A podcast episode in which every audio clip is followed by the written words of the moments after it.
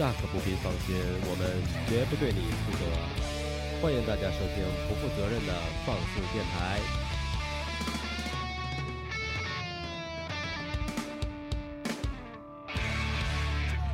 你们好，你们现在正在收听的是放肆 Radio，我是你们的 DJ 十四。啊、还是老样子啊，今天没有没有我们的电影环节了。今天我们要说一个非常有意思的话题，就是精酿啤酒，请来一位非常著名的嘉宾，就是小辫儿，是过客酒吧的创始人，北京牛皮糖联合创始人。所以我们有请小辫儿给我们做一下自我介绍。哎，大家好，我真名叫金鑫，四个金那个名字，对，呃，艺名叫 小辫儿，酒名叫小辫儿，然后对，早些年开了过客，十七年了，十七年了十，七年了，一九九九年七月十一号开的，哇，嗯，然后三年前又跟我的搭档银海，我们两个又创建了这个牛皮糖，啊，专门来就是像这个怎么说呢，就中国的那个这个啤酒爱好者啊，推广这种精酿啤酒的这个这个文化嘛。嗯。嗯，对，因为像我们知道，啤酒在早早年间还停留在北京啤酒、燕京啤酒或者青岛大绿棒子。啊，对对对，或或者青岛还是那种自酿，就是拿袋子去打啤酒来这么喝的时候，呃，对对对对，不过我我觉得现在也挺好的，因为、嗯。因为我经常比如说去撸串儿的时候，我、啊。我也喝大绿棒子，啊。也不是说是只有精酿才能喝。啊。现在就是有些人。这个时间久了之后，也会发现一些人他比较极端，啊然后呢，经常会比如说写一些文章，什么抨击大绿棒子，但我觉得也没必要，因为你比如说你你在吃火锅的时候，嗯，呃，你在撸串儿的时候，然后你在这个旁边这个大排档，嗯啊、你想放松一下的时候，完全没必要是非得要是这个喝所谓的精酿啤酒嘛。呃，对，或者追求那种所谓的品味啊，对对对对对，就是冰冰冰冰冰凉凉的水啤挺好喝的。对，那那当时是一种什么样的冲动，让您觉得嗯，我们应该创造出自己口味的啤酒，而而不而不是满足于现状的那些能市场上买的酒呢？这个个就说来有点话长，因为那个，呃，我是真正这个喜欢这个精酿啤酒啊，是从零四年开始的。哦，我零四年呢，第一次去了一个参加一个这个上海的一个国际食品展销会。嗯，呃，本来我是要给那个就是我的那个店呢，是购买一些这个，比如说食品啊，这个原材料啊，然后啤酒啊，采购一些这个东西。后来我是到了那个展会之后呢，发现这个德国和这个这个呃这个比利时的这个啤酒的展位啊，啊，人特别多，特别火。嗯，后来呢，我就因为我这人不不喜欢凑热闹呢，哪儿人多我就躲躲到哪儿远点儿。嗯，后来我就到旁边一个美国的一个小摊位啊，美国啤酒的一个小摊位上，呃，老板很这个热情，请我这个品尝了几款这个美国的这个啤酒。啊。后来我其被其中的一款酒打动了。哦呃，我还记得清清楚楚的是北岸的一款红海豹，哦是呃是一款美式的这个呃这个就是琥珀艾尔，嗯。呃现在叫琥珀艾尔 Amber Ale，然后呢这个我当时就是被这个美式酒花当中的这种这种呃呃这种呃微微辛辣，嗯然后呢又带有很浓重的这个啤酒花香，啊啊这种果香味道给给打彻底被被被这个征服了。啊所以呢，我就开始从那儿那个时候就开始这个进到我的店里面去销售这款酒。哦，结果呢，一个月一箱都卖不掉。嗯然后对一个月一箱都没有。后来我们店长说说说，干脆你金哥这个你就别卖了，嗯咱们进点别的便宜点的，然后好卖的酒。后来我说不行，我说因为我太喜欢这个酒了，嗯啊，一定要在我的店里面推。结果磕磕绊绊，差不多也有十几年了吧。嗯到了一零年的时候，呃，我也是就是这个呃，就是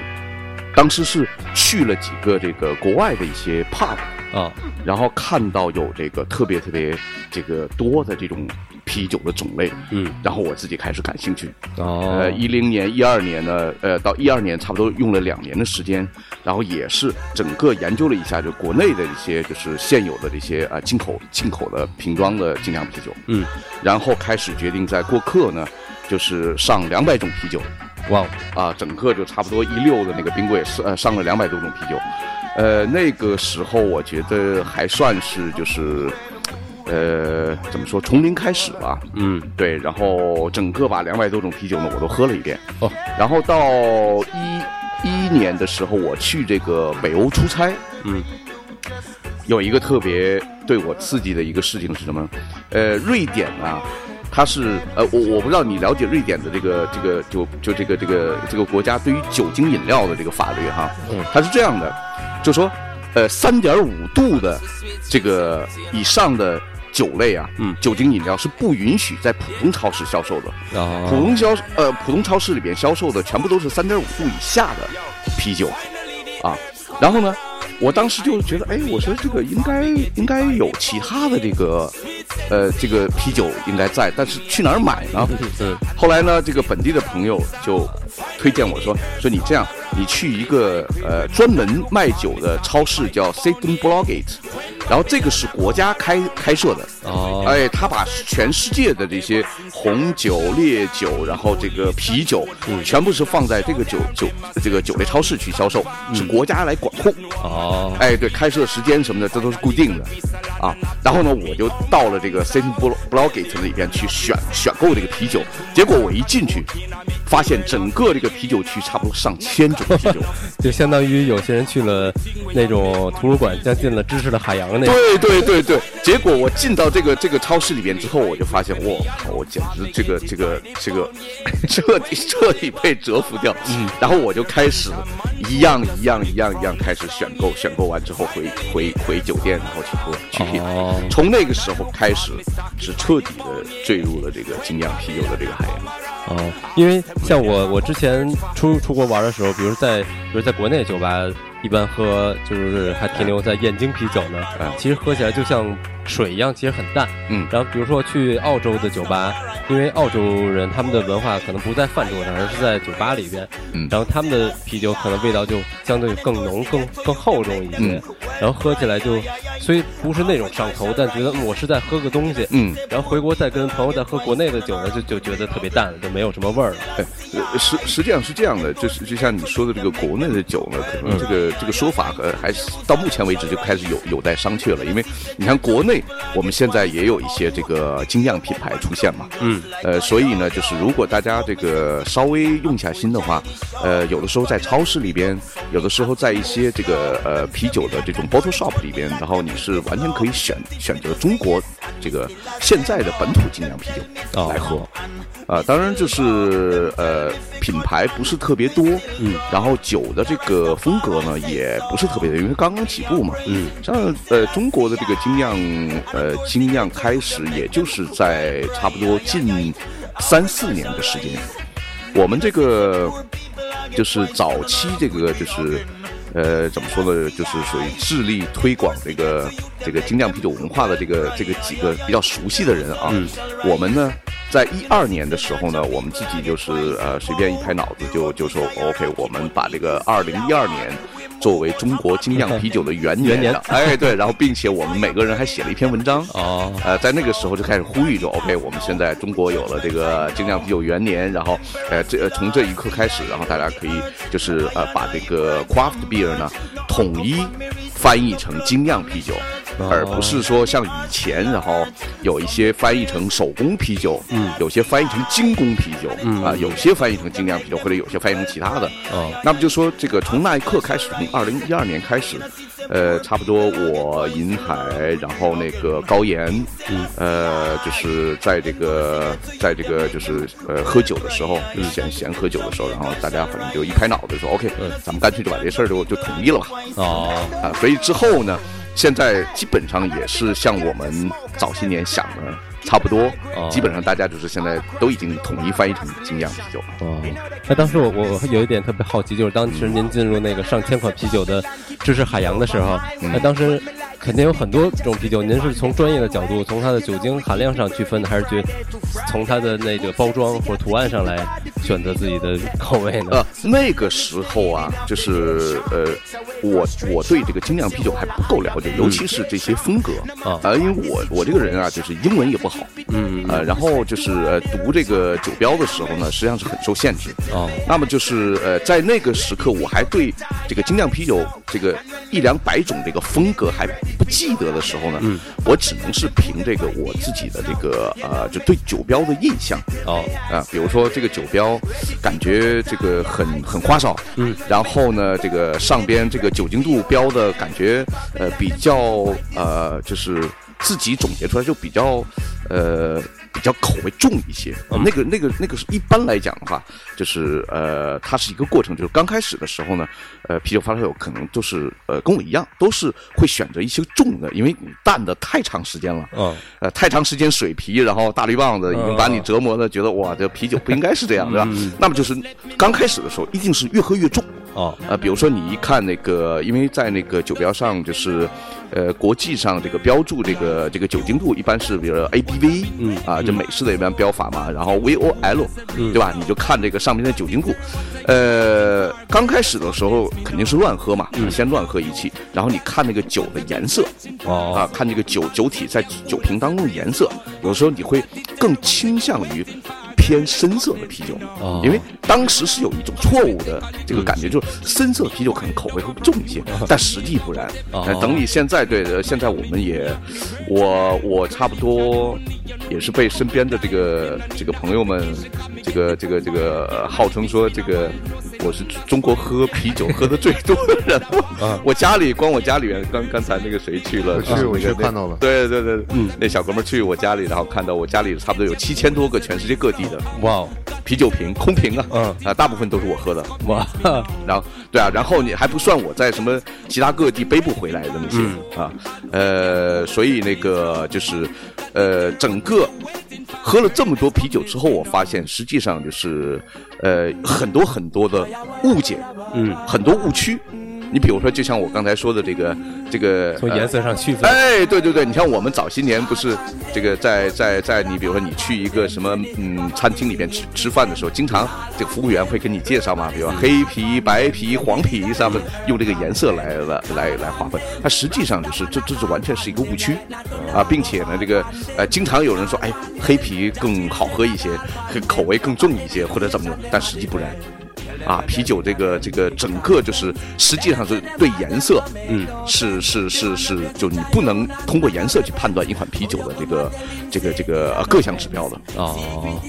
就是这样。嗯，那像说所说所谓的生啤，它它它指的是怎么个生法呢？哎呦，生啤酒一般是指就是没有经过这个这个就是呃杀菌这个环节哦，啊，然后呢酵母是是这个是呃是活的，嗯。啊，然后呢一般来讲的话呢，这个呃就是生啤酒它的这个保存期啊会比较短，嗯，啊保存期比较短，然后呢这个呃比较容易这个变质，哦，啊，你像我们现在就是，呃，有很多的这个到这个 pub 里边，嗯。他们从从那个 tap 上面打出来的那些，很多都是生啤酒。哦，啊，因为你一旦这个经过经过这个这个杀菌，比如说有的时候是呃这个瞬时的这种高温杀菌，嗯，有的时候呢它是这个这个这个就是叫巴氏巴氏杀菌，嗯，然后呢它是这样，就一旦你把这个这个呃酵母把它呃就是经过杀菌以后，实际上酵母也就也就嗯。over 了。对。over 之后，那它实际上损失掉了很多很多的口感和口味。哦，啊，它的风味会损失掉，并且有些啤酒如果经过这个这个这个呃，就是这个杀菌以后啊，它会损失掉大半风味，哦，过半过大半风味。所以就是一般现在，呃，喜欢这个并且懂得喝喝啤酒的，一般都是要到这个 pub 里面嗯喝那个 tap 上面的酒。对，我像像我发现，比如说在酒吧里买的那种健力士 Guinness，它它跟酒吧里打出来的就是完全不一样的不一样。嗯，啊、你像你像就是像健力士这种啤酒啊，它就是更这个，呃，怎么说呢？就是就就更有趣了，因为它它是这样，就真正的你像我们去这个爱尔兰的 Guinness 那个酒厂里边去喝的时候，对，那它它全部里边都是是加了氮气的，哦，呃是加氮气的这个啤酒，所以说呢，这个你像现在有很多很多酒吧里边那个听装的那个健力士，嗯。啊，它里边是有一个这个这种氮气氮气球嘛，小球。啊哎，对，哦小球，然后就是你开的时候，嗯。突然一下，它实际上的那个那个那个球体，它就是从里边释放氮气，哦。然后呢，给这个酒体里边充了氮气之后呢，那么使这个啤酒的沫子是超级超级细，就跟跟奶油一样。嗯嗯嗯嗯，啊，所以这个是一个很特别的一个一个一个口感的一个啤酒哦，啊，很好喝。我们专门跑到爱尔兰去那个 健力士那个酒厂，整个楼上它因为它是个博物馆嘛，嗯。啊，整个楼上楼下，然后参观了一下它的一个酒厂，呃，并且它的它的酒厂的顶层是一个能俯瞰整个都柏林的这个哇。这个市景的那么一个一个一个一个大的一个圆形的一个一个 bar，嗯，然后我们在那儿用票可以换换一个从那个 top 上面打出来的嗯。那种那个那个一杯健力士，然后看着整个都柏林的这个这个市景，嗯。喝上一杯，对。啊，超爽超爽。好像健力士打出来的速度跟其他酒也不一样，它得各各种沉淀一会儿，然后再再打进来，然后再再等。啊，对对对对对对，它是它是怎么？实际上是要是要等它这个那个就是那个呃那个沫子嗯，啊，那个沫子达到最佳的状态。哦，你你如果你你看啊，我们当时就是呃在那儿喝这个 Top 里面的这个这个 Guinness 的时候，它端上来，嗯，你是必须要看到那个就是它细细的泡沫啊，嗯从这个黑色的酒体当中那种翻滚，那是一个享受的过程。因为因为你看哈，我们现我们现在喝啤酒呢，一般是就是呃怎么说就是呃呃，如果衡量一个人就是他。嗯，算比较懂喝啤酒的话，他一般是拿过来杯子呢，先要看一看，嗯，看看酒体的颜色，哎哦，比如说，哎，冲着冲着这个这个光线好的地方，看看酒体的颜色，然后呢，看一看它的泡沫，嗯，然后呢，拿过来闻一下，嗯啊，闻一下，呃，闻一下它的这个这个里边是是有什么样的味道，然后才是嘬嘬上一口，嗯哎，压上一口，压上一口之后，这个时候就开始，实际上就是在在在品它的这个这个呃，就是酒体本身的这个，一个是口感，一个是这个这个就是呃这个酒的层次嘛，嗯啊，然后完了之后，才是这个放松的想一下，这个啤酒给你是一个什么样的感觉，嗯来形容一下，就是这样。对，那那像我们知道，比如说吃日本料理的时候，它有一个先后次序，比如说这个味道比较淡，比如三文鱼，然后最后吃到鳗鱼，因为它味道比较重。嗯那像啤酒的话，您推荐我们应该是怎么去尝试？呃，啤酒它是这样的，如果是比如说你你想去。尝试一些不同风味的啤酒，并且一次性的，比如说你拿上十瓶啊，这十瓶都是不一样的，嗯。不一样风格的啤酒。OK，那比较简单的一个一个方法就是这个呃酒精度是从这个酒精度低嗯。到高哦。开始喝，就这是一个常规的一个方法。嗯，那么呢，实际上，如果你喝完就是足够一些多的风格的啤酒，然后你对一些风格有了自己的一个体会的时候，甚至有了一些记忆的时候，那这个时候你就可以什么？可以打乱这个顺序，哦然后按照你今天，比如说你的主题来喝。嗯，主题啊，主题当然这个很这个很有趣，就是，呃，我我有的时候呢会会跟大家分享一个我自己早些年这个摸索出来一个小经验，嗯啊，我在这里可以可以分享一下啊，嗯。我的这个小经验是怎么怎么来这个这个这个喝这个就是品鉴那个啤酒呢？你首先呢，这个不同风格的不同风格的啤酒，嗯，然后呢，同一家酒厂的不同风格，你可以一起喝。哦，然后呢，不同酒厂的同一风格，嗯，你过来一起喝。啊，这样的话，你可以迅速的建立起你自己对这个，呃，这个精酿啤酒的一个坐标。嗯呃我不知道你能不能理解，这是一个横纵向的一个一个一个一个一个品鉴的一个关系。你比如说，同一风格的啤酒，然后你不同酒厂的拿过来一起喝，比如说呃，这个这个呃 Sierra Nevada 的这个 IPA 啊，呃，比如说你同时再拿一款 Russia River 的这个 IPA。你再同时再拿一款，比如说这个啊、这个这个 Dogfish 的 IPA 啊，这同样一个风格啊，都是美式 IPA，然后你把它呃拿过来，你这样也是按照酒精度低，然后到高的去喝。这样的时候呢，你能对整个就是美式 IPA 的这个风格呢，你有一个特别特别宏观的一个一个一个记忆。哦，哎，并且你能相互之间你能比较出来，比如这款酒它偏向于什么样的啊，什么样的一个感觉，然后另外一款酒可能酿酒师他的水准或者酿酒师想要什么样的啊，所以这个时候呢，你会比较出来，嗯，啊，你就你就喝的不乱了。那么 OK，我刚才又说了，就是你呃不呃，这是叫不同酒厂同一个风格，对吧？OK，你同一个酒厂不同风格，你比如说就。今天就找一家酒厂。一般来讲的话，比如说像现在一些精酿啤酒厂啊，最基本最基本的也应该出个三个风格吧。哦比如说现在比较流行的这个 India Pale，也就是刚才我说的这个 IPA 嘛啊，嗯，一般比较流行的是美式 IPA。那么就说 IPA 一般会有一个，然后小麦。嗯，wheat beer，呃，小麦一般会会会，因为小麦比较畅饮，比较适饮。嗯然后呢，这个呃，就是、呃一般会酒厂会有一个，然后再有一个可能就是一款那个 stout。啊，一般酒厂就是这这这三款，或者是比如说 IPA 它没有的话，也可能会出一款 Pale Ale，嗯啊，淡色艾尔。那么就说你同一个酒厂，你这样就去去喝它不同风格的这个这个这个这个酒，一般来讲的话，你会体会到酿酒师的这个他自己的追求，还有就是他自己的水，这个是个水平。你喝的多了时候，你会慢慢就判断判断这个酿酒师的水准哦，啊，他的他的这个这个这个这个这个位置，嗯，呃，在你坐标上的位置。那就是每个酒厂或者他们自己的酿酒师都有自己的风格。对，他有自己的习惯哦，就跟比如说艺术家，嗯啊，你比如甚至于有的时候你，你你这个时期。这个艺术家他有这个追求，嗯。那下一个时期他有下一个追求啊，但是这个时期你会发现，他整个就是每一幅画，它都带有某种印记。嗯，啊，你一看就哎，这是谁谁画的，哦，对吧？你你整个办展览的时候，你也可以可以发现了，这这这个实际上酿酒师就跟这个跟这个这个艺术家这个是基本上是异曲同工的哦，啊，他在一个时期他的追求，嗯。都会体现在这个他不同的这个这个啤酒风格当中。比如说，他他喜欢一款啤酒花，嗯。啊，比如说喜欢这个美式的西楚的啤酒花，他可能会哎尝试着，我我在很很多风格当中会出现这个这个这个啤酒花。OK，他最近可能喜欢某种酵母，嗯。啊，比如说他现在呃最近正好迷恋这个比利时的这个这个呃，比如说塞颂的这个酵母，那 OK，他可能就会、嗯、专门去去让这个印记，呃，就是这体现在他一些一些酒的风格当中。哦，那您觉得这跟年龄或者他的阅历有有关系？有有有，肯定有关系，肯定有关系。对，然后就是，呃，一般来讲的话，比如说像那些嗯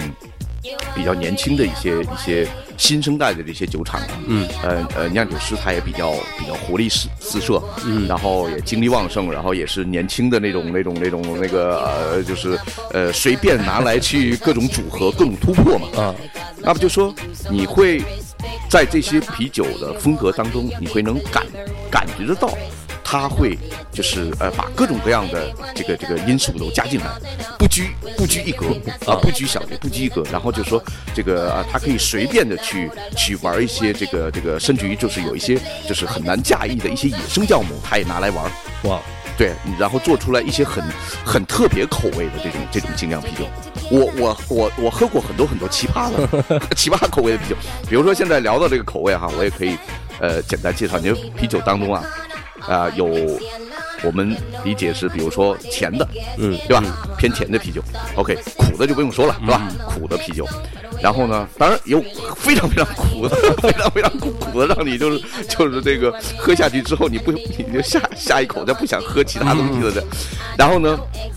咸的啊，咸的啤酒，酸的啤酒哇，啊，还有臭的啤酒，就跟臭豆腐一样，各种各种各样风格都有。所以就是你只要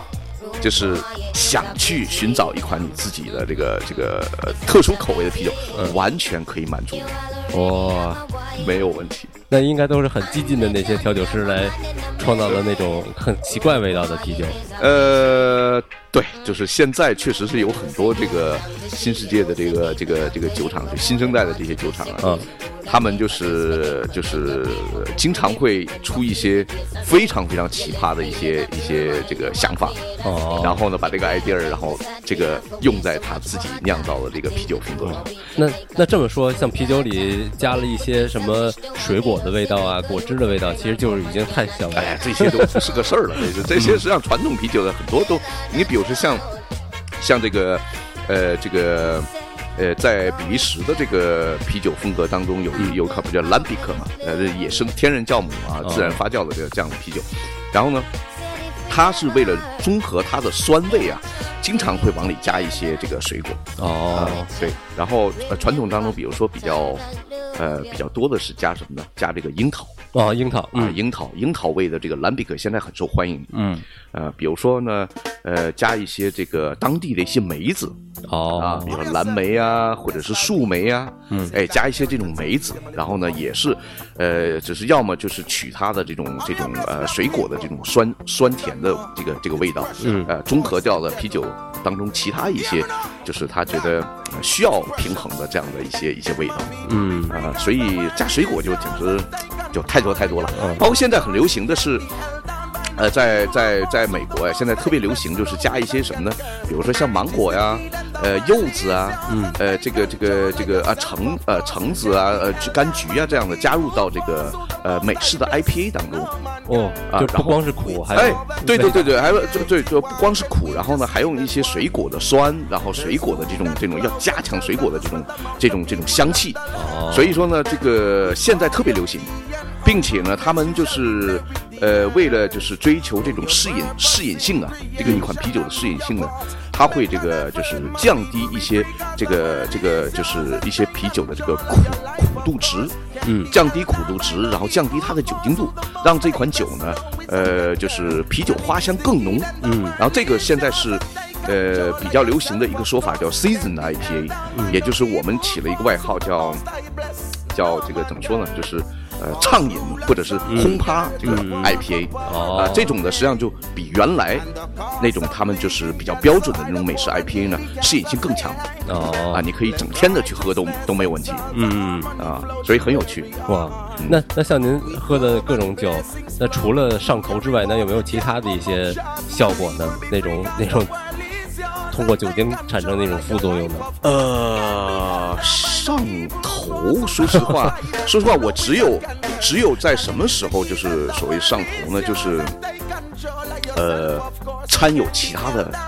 一些酒类。哦，啊、然后呢，喝多了以后会第二天明显的会上头，嗯。然后呢，嗯，比如说喝这个大绿棒子的时候、嗯。啊，呃，这个时候呢，确实是第二天如果真喝多了的话，第二天确实也也上头，嗯，基本上我这一两天都缓不过来，嗯，但是现在呢，我也经常经常，你看昨天我不就喝多了嘛，嗯，昨天我从这个三里屯一路喝喝到护国寺这边，喝了六七家酒吧，哦。啊这种 pub，然后你看我今天早晨起来，呃，觉得就是。有一点就是怎么说呢，就是嗯昏昏沉沉的不想吃东西，然后但是呢，这个头不痛。嗯。啊，我已经就是喝这个这个这个这个精酿啤酒啊，已经喝了就是差不多，你看这十几年，然后我只要是不不参与不掺其他的这个这个啤酒进去哦啊，或者是其他的这种酒类进去嗯，我第二天还真就不上头了，哦，头不痛，就非常非常明显。嗯。啊，所以这个至少以我这个喝醉的这个经验来说的话，基本可以肯定，啊，精酿啤酒还是很少有，很少有这种掺假的这个这个其他的类，比如说白酒，您喝吗？白酒我不喝，白酒不喝白酒我跟你说是九八年之前我还能喝白酒，啊，从九八年完了之后到现在已经十八年了，我除了啤酒以外什么酒都不喝。哦，哦，我刚才正好跟那个我这小哥们儿，我不跟你聊过吗？对对对呃，跟你聊过，就是为什么我是从九八年开始到现在不喝啤酒嘛？呃，不就不喝啤酒以外的这在西藏个酒嘛。在西藏是吗？对，就是因为就是九八年我在骑这个兰州到拉萨的这个路上啊，当时这个寄宿在一个道班里边，嗯结果呢，这个道班工人很热情很热情的，当天晚间呢，呃，反正没菜，就是水煮了点这个白水煮肉，煮了点羊肉放在中间，然后就开始拿青稞酒了，我们就开始这个喝青稞酒。嗯，结果呢，呃，喝完之后大醉了一天一夜，到第二天的晚上天快黑的时候，我从道班班长的这个床上起来，然后朦朦胧胧看对面的窗子上呢摆了一溜的青稞酒的绿绿瓶子，然后哇一口全吐在这个道班班长的床上，然后从那儿以后到现在到今天，除了啤酒以外什么酒都不喝，哦，当时喝伤了，彻底喝伤了，彻底喝伤了。哇所以说有多厉害，当时喝的，你想想。啊，没喝死在那儿。那就是骑行骑到西藏。对，那个九八年是我第一次算长途骑行，哦，从兰州从兰州骑到拉萨。嗯，这您一个人吗？不不不，从兰州到格尔木是我们三个人，哦然后从格尔木到拉萨是我一个人，因为我那两个哥们儿当年是他们有工作，哦，咱们一算时间，刚开始的时候我们算时间，哎，说这个还能在他的假期之内才能赶到拉萨，但是骑来骑去呢，就发现。不是那么回事儿，呃你今天可能骑个，比如说一百公里，啊，明天呢可能骑个十几公里哦，因为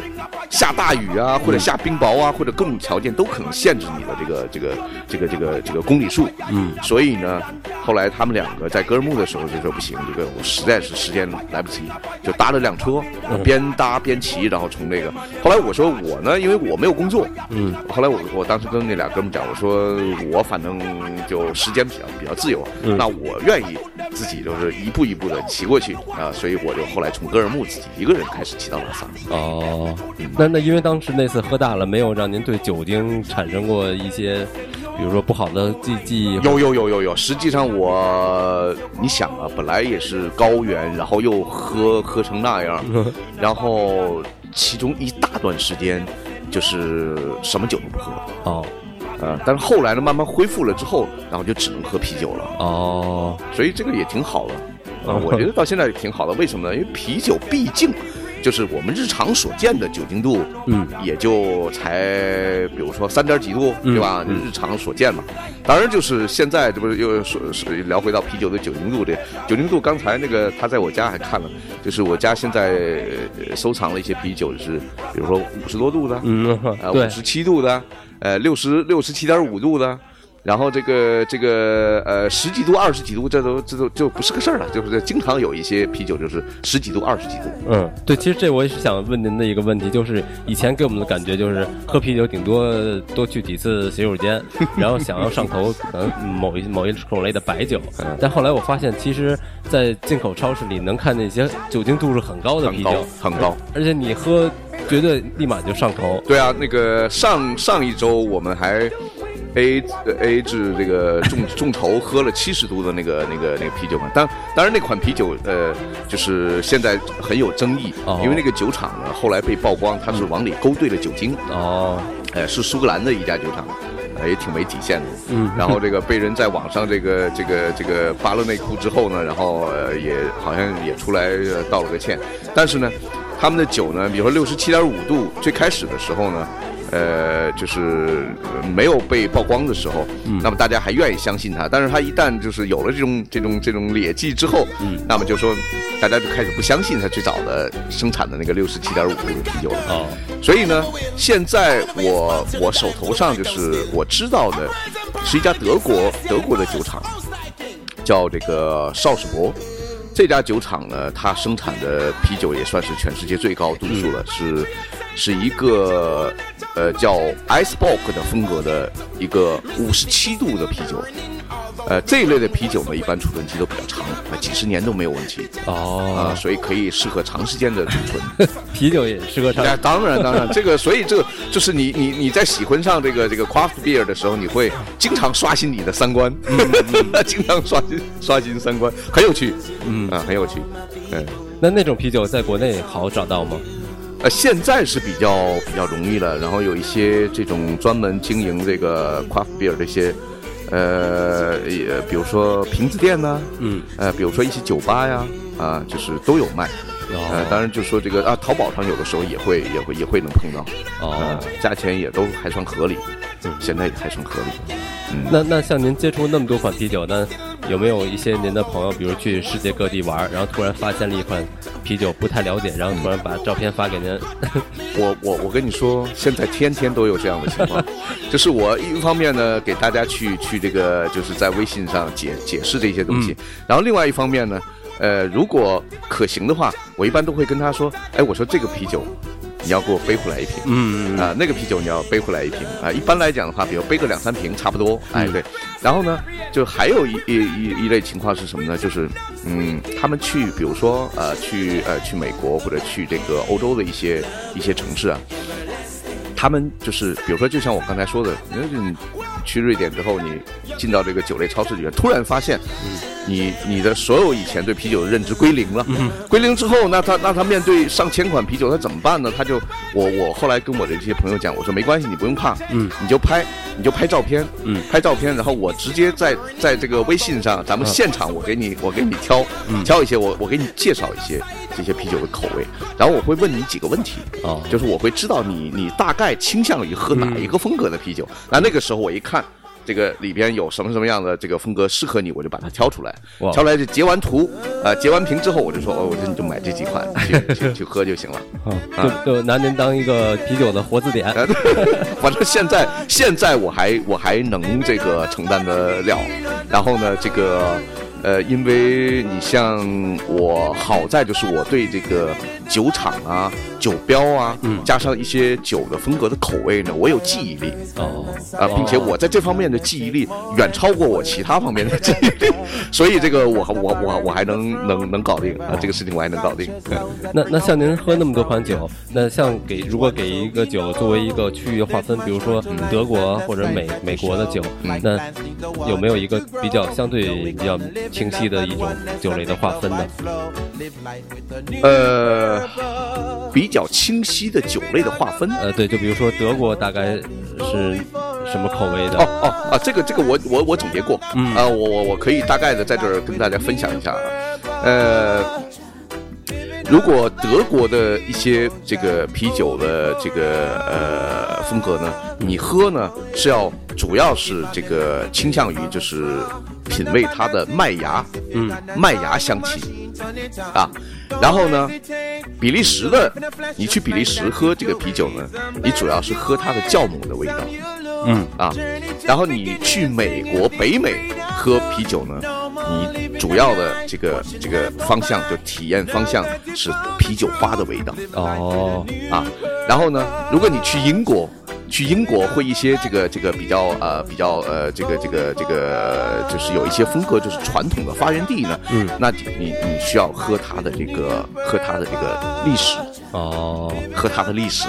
呃，喝它的故事，嗯嗯。啊，所以说呢，就是不同的地方啊，当然还有还有，比如新兴的一些呃这些呃手工啤酒的这个这个这个这个就是呃一些国家，嗯，比如说像这个呃这个日本，嗯。啊呃日本的话呢，你就是喝什么呢？喝它这个就是呃就是这种呃就是 local 的概念，就是本地化的这种这种这种程度，嗯，为什么呢？因为他们特别特别呃习惯或者能就是这个这个呃做的比较好的就是他把其他的一些风格拿过来之后为我所用，嗯啊，然后用自己本地的一些原材料去替代它本来的这个这个这个这个啤酒风格当中的一些原材料，然后用全部都本地化。啊，这个很特别，很特别。所以说呢，去日本的话呢，就是呃一些城市，你就是要喝它的这种这种就就就我刚才说总总结说是喝本地，啊，喝它的本地化的这种高度本本地化的这种这种感觉。哦，因为你你看，呃，日本日本就是对这个精酿啤酒的定义也挺有意思的。嗯，它的发音呢叫基比鲁。嗯，基比鲁，你看字面的看就是地啤酒嘛，地比尔嘛，对吧？地比鲁。然后呢，它地实际上也是本地的意思。哦，那么它很有趣的就是，它把所有这些啤酒拿过来之后，基本上把它全部都本地化，哦要变成我自己的本地特产。嗯啊，基比鲁。所以说呢，就是有的时候你去了日本之后，你跟他说 craft beer。他反倒 很茫然，但你要跟他说基比鲁，哦，他马上哦吉比鲁吉比鲁，然后就哎就马上他会找到当地的这些比较特色的啤酒就给你了。哦，明白了。啊，所以都都很有意思，很有趣。所以这样就会，嗯，呃，比如说去日本，如果跟他说吉比鲁，就会对他肯定知道你是就是为了想喝那个体验那个 craft beer，哦，就是很很当地的那种，很当地，然后很好喝的那种，呃，也当然价格也会稍微偏高一点的那样的啤酒，哦。而不是说，比如说超市里边的那些、那些这个呃这个朝日啊、麒麟啊、惠比寿啊，就呃不是那些啤酒，它就明显的它自己就会有一个区分。哦，啊，那你说你就容易找到。对，那去其他的国家，比如说去比利时、去英国、去德国，也是去当地的，比如 pub 里面跟他说我要一个一款 local beer，或者是跟他们说我要一个自酿精酿的啤酒。对，所以所以说呢，你比如说像去这些比较呃比较这个呃，就是有些这个风格的发源地的这些老世界的这些这些这个啤酒强国啊，嗯那么就是你应该什么呢？就得稍微做一点功课。嗯，这个功课是什么？你要记住一些风格才好。哦，最好是记住一些风格，比如说啊，你到你到这个德国，到德国的话呢，比如说你你至少记住几个风格呢？比如说啊，记住 Pils，嗯，Pils 实际上就是就是一种很清淡的拉格，嗯很清淡的拉格，然后麦芽香气很浓，嗯然后呢，这个这个它很酒体很清澈啊，金色的酒体。你你比如说你在天气热的时候，你想放松，你又不想太多的过脑，嗯，OK，来一杯新鲜的德式的 Pils，、哦然后哎坐在那喝非常非常爽口，它的沙口感也强，嗯哎，对你在那儿就是夏天的时候喝一杯非常非常的就是让你这个沁人心脾的这种这种这种这种感觉。那么呢，比如说这是我刚才说的 Pils，然后其次呢 Weizen，也就是德式小麦的一个统称，嗯。啊 Weizen Weizen beer，OK，、你想喝，比如说也是适应性比较强的，那就说呃几乎所有的德国。餐厅和啤酒吧里边都有 Weizen 小麦啤酒哦。啊 Weizen，然后呢，还有呢，比如说你想喝浑浊，然后口感厚重一些的这种这种德式小麦 h a l f Weizen，这就是酵母小麦、酵母型小麦啤酒。那么这里边呢，它是就有有大量的这种这种这种呃这种浑浊的这个这个这个这个酒体，然后能给你这种口口味比较厚重的这样的感觉。嗯 OK，如果还有一个就是。中国人经常会说，比如说黑啤酒，嗯啊，黑啤，德国黑啤酒啊，德式黑啤。那 OK，德国黑啤酒有几个风格都是都是黑，就是黑颜色的，嗯，呃，比较颜色比较重的。比如说你要记住什么呢？你要记住敦克勒，敦克勒就是在在这个呃德式啤酒当中是一款这个深色甚至于黑色的一款拉格。哦啊，你要你要麦芽香气更浓的，然后也是黑颜色的啤酒呢，是还有一个叫 Schwarzbier。Schwarzbier 是真真正正的在德语当中就是黑色的意思，黑黑色就是黑。那敦克勒在德语当中是暗色的意思，哦啊，是暗色的意思。那就是说，你看，你看这几个比较标准的这样的风格，你只要到了德式餐厅当中，你说 OK，我今天想喝 Pils，我想喝 Hefeweizen，或者我想喝敦克勒，嗯你就跟他去说，那这这些他肯定有。啊，还有一个，比如说你要去慕尼黑，嗯呃，因为慕尼黑不是很有名嘛，这个这个德国啤酒的这个这个这个啤酒节的这个这个发源地啊。OK，慕尼黑呢，在在这个这个呃，你比如说你到慕尼黑去之后，你也要记住一个什么风格呢？就是呃 o c t o b e r f e s t 这个就是他自己本地的专门的一种拉格，哦。哎、就叫十月啤酒，嗯。还专门是在这个这个这个啤酒节上提供的。哦。啊，所以你说你你你你你必须得做点功课嘛，嗯。啊，你比如说你到那个到这个比利时，比利时啤酒当中呢有几个风格你要记住，比如说，嗯，呃，它日常当中比较普通的有 brown，就是金，嗯。呃 brown，然后呢，呃，还有比如说呃 double。这都是在比利时这些啤酒当中是非常非常常见的风格。OK，那你到当地的时候，你想喝什么样啤酒，一定要大概的要记住这个它的风格，嗯，一定记住风格。那这个时候你就选择余地就就就就大很多了。啊，你去美国也是这样，你美美国的话，你要喝，比如说 American IPA，嗯，American Style IPA，也就是美式的 IPA。啊，你去英国的话，你可以喝英式 IPA，嗯。啊，比如说还有英英英国的 Porter 和 Stout，就是你必须要记住它这个啤酒的具体的风格，哦，那这才好，就是清楚的告诉一个老板或者是一个 waiter，他会马上就找到你想要的。嗯。但你比如说你说比如说，就像我们如果不记得，你 OK，你去了之后，你我想喝黑啤酒，那 black beer。如果说喝 black beer 的话，那所有的酒保都会傻掉，嗯嗯，因为太多的风格是 black 黑色的，嗯，就是这样。哦，所以最好自己先提前做一些功课，做一点小功课，做一点小功课，对，就是这样。那像我们还知道，比如说喝白酒，它只有一小酒盅。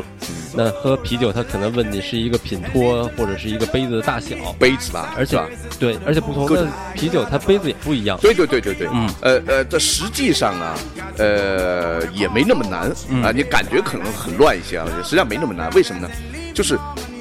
大概的一些风格是用一个杯型。哦，呃，你比如说啊，我们的这个美式品酒杯。美式品头杯适合绝大多数的这个啤酒，嗯，呃，英式品头杯也是这样的。英式品头杯一般来讲的话，它是喝什么呢？喝这个，比如说 porter 啊，stout 呀，啊，英式的一些，比如说这个 ale 啊，然后它它会杯型是什么呢？杯型是就是呃美式品头杯那种直，就是有一点倒梯形的那种杯型，当中中间是起了一个小鼓肚，啊，哎，起了一圈小鼓肚，然后那个呢是英式的品头杯啊。然后呢，还有爱尔兰式的品托杯。爱尔兰式的品托杯呢，它一般是什么呢？就是呃呃，中间是有有有一个有一个曲线，嗯，有一个曲线，很漂亮的一个曲线。嗯，呃，这个呃，还有比如说像这个这个呃呃郁金香杯啊，郁金香杯和圣杯，这一般是喝比利时的。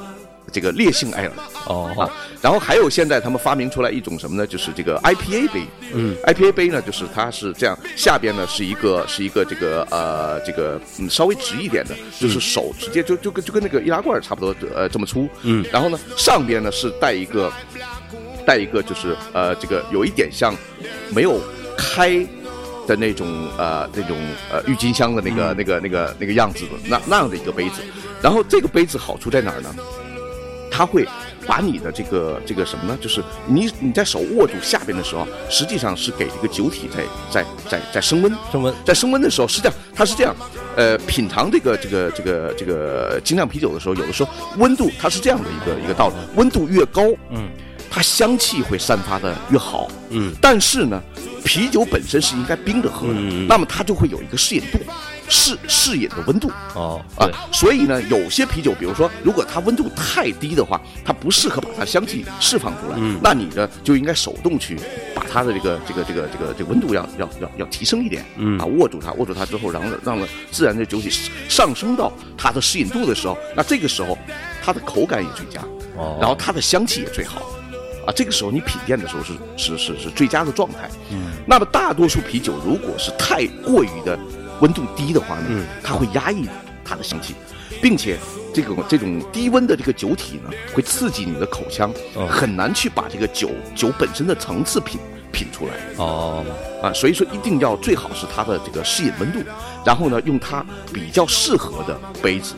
啊，去去品鉴，因为你比如说像郁金香那个那个那个杯型呢，它是专门的用来什么呢？把那个啤酒的泡沫和香气是锁在这个收口的这个里边。嗯，然后呢，你你鼻子在喝这个酒的时候，实际上你的鼻子是正好是。凑在它放开郁金香放开的那部分，那你能充分的把这个锁住这个香气，能能全部都闻到你的这个啊，理论上是这样，就闻到你的这个鼻鼻子里边。哦，啊，所以这个杯型呢，说要讲究的话也很讲究，但是呢，嗯，我并不建议就你太过于的讲究，嗯，因为我我我我自己的观点啊，我一直认为，我觉得啤酒呢，它是一个社交型很强的饮料，嗯。啊，酒精饮料，然后呢。我觉得这个跟什么样的人喝，和在什么环境喝、什么气氛下喝，这个更重要。嗯，如果你过于讲究的时候，有的时候吹毛求疵的话，就我觉得这个就有点过分。那过分的话，因为大家条件不可能是什么什么杯型都给你准备好，对吧？那么你在这个时候，你说有些人哎呀，没有这个杯子不喝，那是有一点就是过于的这个无趣了，就把这个啤酒这个东西就搞成无趣了。对，所以呢，我觉得。大家大可不必就是那么过分的强调一些东西啊，有呢当然更好，没有呢哎随便找杯子，我觉得就但是很重要的一个一个事情是，这个杯子一定要首先是玻璃杯，最好是玻璃，嗯，然后其次呢这个杯子要干净哦，这是比较重要的。那你要不干净的话，你想那个酒倒到这个玻璃玻璃玻璃一个杯子里面，这是有一个有一个标准衡量这个杯子干不干净啊，嗯，就你个酒倒进去之后，如果。在这个杯壁上有太多太多细小的升腾的泡沫。嗯，而不是酒体本身的泡沫，就是它在它挂在那个杯壁上，嗯。然后扑棱扑棱扑棱，嗯。这就说明这个杯子是脏的杯子。哦，它里边很多的这种这种这种杂质，然后挂在杯子，然后产生这酒倒进去之后，跟它产生产生这个摩擦的这个气泡，哦。这就说明这个杯子不干净。嗯。啊。真正干净的杯子很清澈的，是杯杯壁是没有什么气泡升腾的，嗯。呃，所有的啤酒的气泡都是都是这个集中在这个杯子上是这个液体上部的，我我好还看见相对比较讲究的酒吧，那杯子也是凉的。哎、要冰，嗯冰杯，冰杯这个确实也也是也是挺讲究的、啊。一般来说的话，因为因为你你如果不不冰杯的话，你这个酒酒如果它是正好是适应温度的时候，你想你在倒入杯子的这个过程，那本本身它就已经升温了，嗯升温之后它就它就已经不是它的适应温度了哦啊。那所以所以说这肯定就是你如果要冰的话呢，从你拿到。把这个杯子从冰箱里拿出来，放到客人的桌子上，放到你的面前，然后再去开一瓶啤酒，嗯，呃，大家再聊一聊或者怎么样，然后倒啤酒的整个这个过程，基本上它还是还是能能能保证这个啤酒是是是要偏低一些的温度。等你这个时候，所有这些过程都拿到，你再拿手的温度是吧？你再拿手去拿到这个杯子，然后送到嘴边的，基本上这个时候就会达到最佳的这个哦啊，尽量达到最佳的这个这个这个适应温度。嗯那您建议这种适饮温度在打好之后，大概隔个几分钟喝是比较哎，这个倒 我觉得倒倒倒倒也不是特别重要，因为什因为什么呢？它是适饮温度，一般来讲的话，它是有个范围，它也不是说最好是某一个什么温度。比如说呢，一般来讲的话，比如说这种低度的酒酒酒精度的啤酒呢，嗯，呃嗯，还有一个就是风格一般是拉格尔的话呢，嗯，一般适应温度会稍微让它低一点，比如说嗯低到，呃，这个有些啤酒甚至于你低到啊、一些小麦，比如说低到五度以下，四度五度，嗯这都可以。比如说像我刚才说的那个那个呃 pills，嗯啊那那种那种拉格，那种清淡的拉格，我觉得甚至于低到三度都可以啊，冰口的，然后你慢慢去慢慢去这个体会这个这个这个怎么说这种这种凉啤酒带来你的爽爽爽的这个感觉。那么一般来讲的话，酒精度越高，它的适应温度也同时会更高一些。哦啊，比如说你你像我刚才说的这几十度的这样的啤酒啊，这一般的话，嗯，比如说十五度、十六度都可以嗯啊。然后一般的这个 A L 的这种啤酒呢，差不多适应温度在十度左右嗯啊，一般在十度左右。当然，这个根据不同的啤酒的风格呀，它还会上下都有波动，哦上下有波动。嗯，嗯，非常有意思。嗯，那好吧，那我们先听一首歌，一首歌之后我们回来。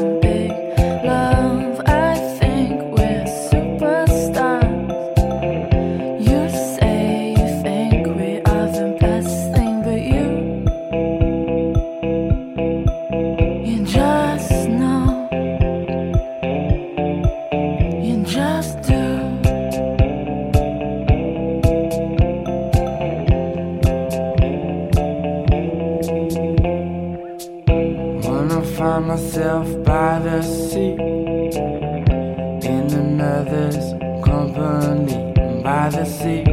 Wanna go out to the pier, gonna dive and have no fear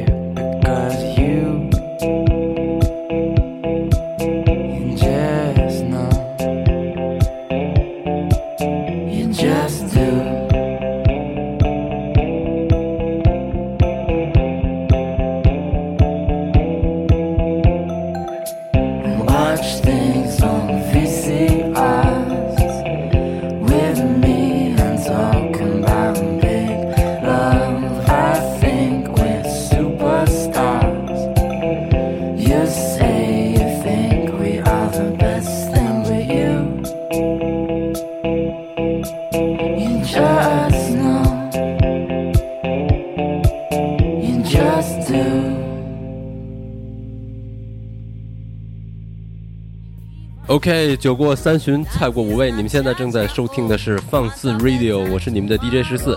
今天我们请来的嘉宾是过客创始人小辫儿金哥，嗯，跟我们分享了很多啤酒的故事，还有一些啤酒的起源，还有一些啤酒酒桌上的有意思的故事。嗯，嗯，所以所以我们才知道，哦原来原来啤酒也也有可能让你进入知识的海洋。所以今天谢谢金哥跟我们分享这么多有意思的故事，我们期待会有更多有意思的精酿啤酒。谢谢谢谢谢谢大家啊，谢谢金哥，好，嗯，拜拜。拜拜。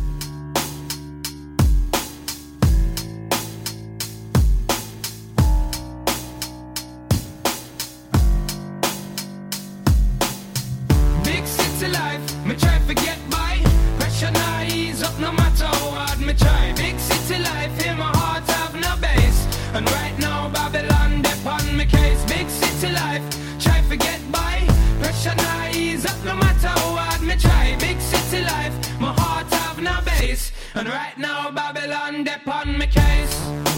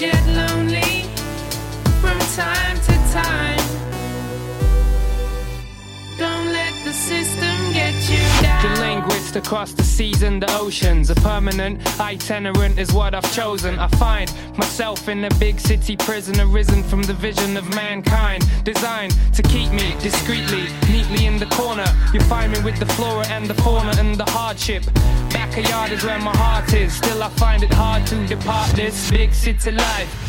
Big city life, me try to get by. Pressure ease up no matter how hard me try. Big city life, in my heart Big city.